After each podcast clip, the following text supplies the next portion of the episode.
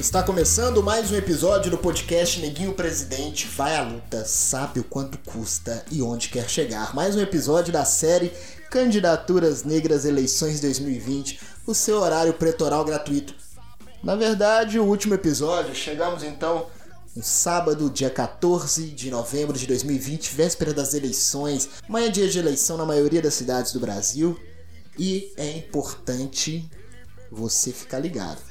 Você não sabe em quem votar? Olha só. Foram, junto com esse, 20 episódios da série Candidaturas Negras, além de outras pré-candidaturas que entrevistamos antes dessa série. Né? Então, ó, ouça os episódios. Tem candidatos do Brasil inteiro, do Acre ao Rio Grande do Sul, porque que, que a gente deu a oportunidade para o candidato, para a candidata, candidatos, falar sobre a sua trajetória, as propostas para a cidade, né, as propostas de combate ao racismo. E é isso, gente. Você não tem como você chegar lá, temos várias opções. Chegar lá e não saber em quem vai votar. Olha só, candidatos no Acre, Rio Grande do Sul, São Paulo, Belo Horizonte, Betim, enfim, vários, vários, vários episódios, várias candidaturas negras de, de potência, né? Né, um, candidatos que sabem o que quer, né, sabem o que querem fazer, sabem por que se colocaram à disposição da sociedade. Desde já eu parabenizo todos por essa iniciativa de serem candidatos. Então é isso, gente. Candidaturas Negras Eleições 2020, fechando essa temporada. Estamos vamos conversar com Pedro Sales, ele que é candidato a vereador aqui em Belo Horizonte, Minas Gerais. Não sabe onde encontrar, não sabe onde encontrar Neguinho Presidente nas redes sociais? Estamos no Instagram, como arroba Neguinho Presidente, Facebook, arroba Neguinho Prefeito. Estamos na podosfera antifascista.com.br, né, uma podosfera, um site com vários, vários podcasts, todos antifascistas. Entre lá, podosferaantifascista.com.br. Você pode nos apoiar no apoia.se barra Neguinho Presidente. E é isso daí. Vamos então, último episódio da série Candidaturas Negras Eleições 2020 com Pedro Salles. Agora no início, Pedro, fique à vontade para se apresentar, por gentileza. Quem é Pedro Salles? Para quem não conhece. Primeiramente, satisfação demais estar conversando contigo e participando desse episódio de podcast. É, bom, para quem não me conhece, meu nome é Pedro Sales, eu sou um jovem negro de 24 anos, é, graduado em design gráfico pelo ProUni, isso é muito importante mencionar. Atualmente eu curso uma especialização em africanidades e cultura afro-brasileira.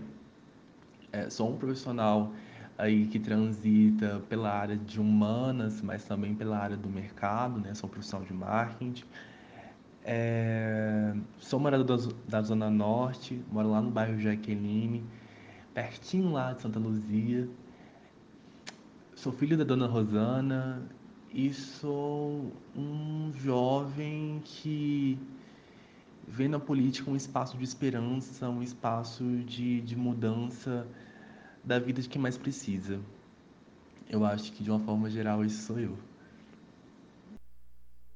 Quando e por que você decidiu se candidatar nessas eleições? Atualmente eu estou candidato a vereador pelo PSB, né, aqui em Belo Horizonte. E assim, é, eu sempre tive muito interesse por política, isso desde criança né? E assim, por diversos fatores. Eu até brin brincava que teve um dia, eu acho que eu tinha uns 10 anos, eu descobri que é, a idade mínima para ser prefeito era 21 anos. Então, assim, de 10 até uns 14 anos, eu coloquei na minha cabeça que com 21 anos eu seria prefeito em Belo Horizonte. Bom, a gente cresce, coloca o pé no chão e, e caminha e pensa de uma forma muito diferente, né? É, mas eu voltando um pouco mais na, na juventude, mais na adolescência, pré-adolescência, eu tive uma participação grande é, em movimento estudantil. Eu e mais duas colegas negras é, fundamos com 13, 14 anos o primeiro Grêmio Estudantil é, da escola, né, sempre da escola pública, era uma escola estadual. E naquele momento eu comecei a atuar é, no movimento estudantil de uma forma mais ativa e entender a política entender os espaços institucionais de política de uma forma mais participativa. É, depois saí da escola e continuei a minha militância aí de uma forma mais orgânica em diversos espaços da cidade, digamos assim. É, eu acho que Belo Horizonte e algumas outras capitais é, do Brasil têm isso, né? É, não necessariamente para você ter uma militância e ter uma participação ativa é, dentro dos processos sociais, você tem que estar inserido num grupo organizado. É claro que um grupo organizado facilita e, e melhora muito mais a situação das nossas cidades, da nossa periferia. É, mas enfim, caminhei de uma forma orgânica em diversos grupos, inclusive é, tive um momento da minha trajetória de vida que eu atuei na igreja católica, então atuando em movimento de catequese, atuando em movimento da juventude, e esse espaço também foi um espaço muito importante. É, a minha virada, eu acho que aconteceu para a construção dessa candidatura à vereança agora em 2020, ocorreu de 2017 para 2018, quando o movimento bolsonarista, o movimento conservador do Brasil estava crescendo. E eu falei, poxa, eu acho que quanto mais pessoas é, de esquerda se colocarem é, numa próxima eleição, vamos conseguir assim pegar o espaço que essa galera está tentando tomar e está tomando e tomou, né? A gente viu aí o Bolsonaro na presidência da República, uma coisa assim extremamente horrorosa. Então assim, essa candidatura é, aliás, essa pré-candidatura, que se tornou candidatura agora em 2020, iniciou lá em 2017 para 2018, né? Com esse interesse que, de fato, de, de barrar, digamos assim, ou tentar é, colocar numa velocidade menor as candidaturas bolsonaristas e conservadoras, principalmente na região que eu vivo, principalmente no bairro que eu vivo, né? Foi daí que surgiu a, a, ideia dessa, dessa candidatura que foi crescendo e assim a gente está na última semana né é, de campanha continua crescendo e está ficando bonito. É, é uma candidatura um tanto quanto cuidadosa com as propostas com as pessoas que estão tá em volta da candidatura e principalmente com a população. Quais são as principais pautas que você defende? Massa a nossa candidatura tem três pilares, né? três pautas principais. Uma delas é economia criativa.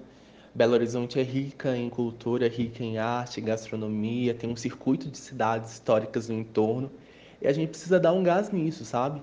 É... Belo Horizonte não tem espaço para ser uma cidade industrial. Belo Horizonte tem uma quantidade de serviços muito grande, serviços especializados também muito grande mas a gente sabe muito bem que outras capitais também são capitais de serviço e é, se portando e se colocando como a capital da economia criativa, Belo Horizonte viraria a chave enquanto economia, enquanto cultura e enquanto qualidade de vida para a população também. Então, é, essa é uma das pautas principais da minha candidatura e a gente quer discutir esse tema, economia criativa, dentro da Câmara Municipal de Belo Horizonte e colaborar também né, com o Executivo para a criação de parâmetros nesse sentido. A gente viu aí durante a pandemia centenas, milhares de bares sendo fechados, restaurantes, é, espaços de lazer e cultura por um motivo extremamente importante, né, sem tirar o mérito, mas é assim que possível a gente precisa retomar o diálogo com esse setor para dar um boom na cidade nesse sentido. Eu acredito que o, o tema economia criativa vira a chave para Belo Horizonte se impulsionado da forma adequada. Outra pauta que é extremamente importante nessa candidatura nossa é a Juventude Viva, é, a gente vê aí em Belo Horizonte uma juventude que está sem esperança mesmo, sabe? Que muitas vezes é, não vai para o ensino superior porque não tem condições financeiras, mas também não vê na cidade de Belo Horizonte a oportunidade que, que precisa. Então a gente quer dialogar com a juventude, a gente quer construir proposta para a juventude, principalmente para aquela que vive lá no meu bairro, lá no Jaqueline, é, que está sem emprego, que às vezes tem que ir para um emprego é, em situação, uma situação mais complicada, porque tem que colocar dinheiro dentro de casa, é, enfim. Então, juventude viva, e é viva de viver, e é viva de, de sabe, de ter uma, uma vida de qualidade. É também uma pauta importante para a gente. E a terceira pauta é importante na nossa, na nossa candidatura, importante na nossa construção, é a BH antirracista. A gente tem aí uma cidade é, que oprime a população negra, uma cidade que violenta a população negra e a gente tem que falar sobre isso, a gente tem que conversar sobre isso, porque o racismo está em todos os espaços, sabe?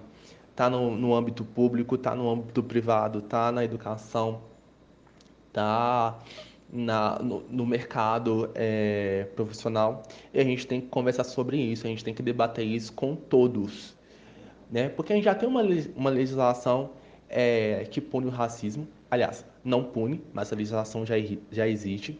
A gente tem uma legislação é, que obriga o ensino da cultura e da história africana, cultural afro-brasileira no Brasil, mas a gente precisa ir além, né? E a gente precisa sentar e conversar todo mundo, negros, brancos, indígenas, sobre esse tema, que é um tema tão caro é, para a melhoria da qualidade de vida da população da periferia da nossa, da nossa cidade. Depois de eleito, Pedro, como você pretende ajudar no combate ao racismo na cidade de Belo Horizonte? Bom, se eu for eleito, eu quero combater o racismo de mãos dadas com a cidade toda, né? com todos, todas e todos que querem combater o racismo na cidade de Belo Horizonte. É, mas para isso a gente tem proposta, né? Mas para isso a gente tem princípios. E eu acho que assim, é, quando a gente dialoga com a criança, com o adolescente, a gente consegue vislumbrar a mudança no mundo mesmo, sabe? Então, para isso, eu acho que uma das minhas propostas é fiscalizar e fomentar é, a lei sobre o ensino da, da, da história e da cultura afro-brasileira, né? Eu acho que o, a Câmara de Vereadores, o Legislativo tem que fiscalizar e fomentar essa lei, né? A Lei 10.639 de 2003. É, outro ponto muito importante dentro do contexto de combate ao racismo na cidade é fomentar é, a participação da juventude negra e periférica dentro do, dos é, processos de tomada de decisão mesmo em diversas esferas institucionais, seja assim no executivo, no legislativo. Eu acho que a juventude ela não tem que ficar presa dentro de alguns espaços, dentro de algumas caixinhas que as instâncias governamentais colocam ela, né? Esses espaços são muito importantes e ajudam a fomentar a construção política, a construção intelectual da juventude mas é, a juventude tem força aí para tomar e participar da construção de decisões importantes para a cidade, né? Principalmente a juventude negra e periférica que pega busão todo dia, que sabe a dificuldade que é encontrar um emprego na cidade. É, então a gente tem que fomentar esses, essas pessoas. E fomentar essas pessoas é fomentar também coletivos, é, movimentos que pautam essa discussão, que pautam a discussão da, da negritude na cidade, né? Então acho que acho não, certamente é, estando eleito um dos meus pontos de diálogo vai ser muito com esses coletivos que pautam esses temas importantes é, para a população que está mais vulnerável.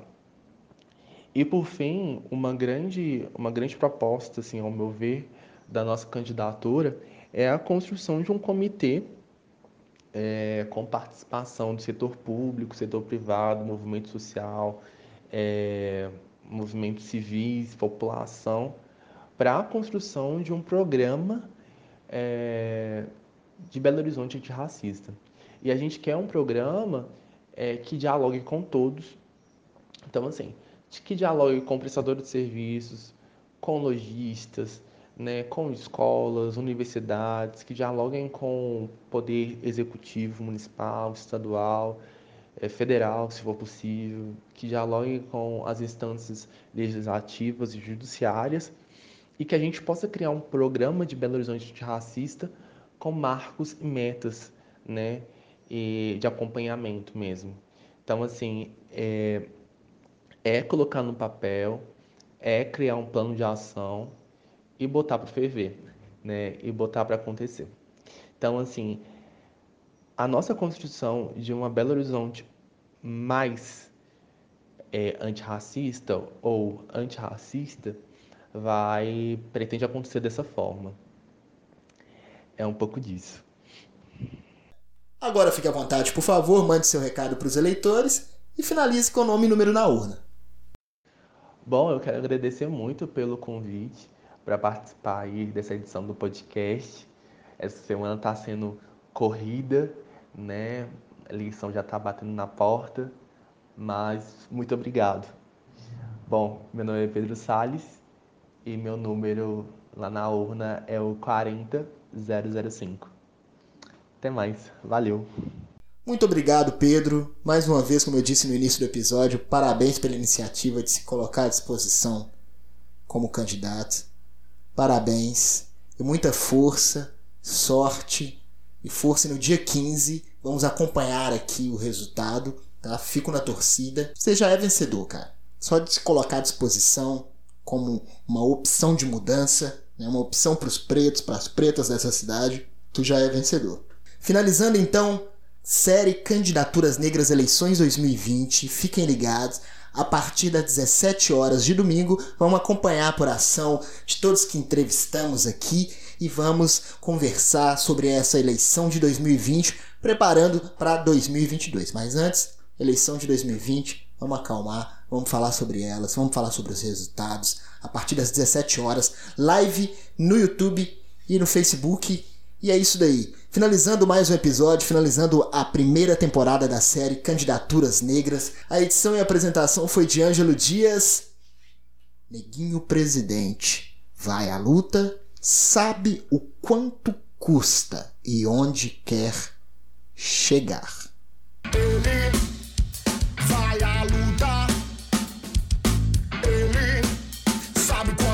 stop.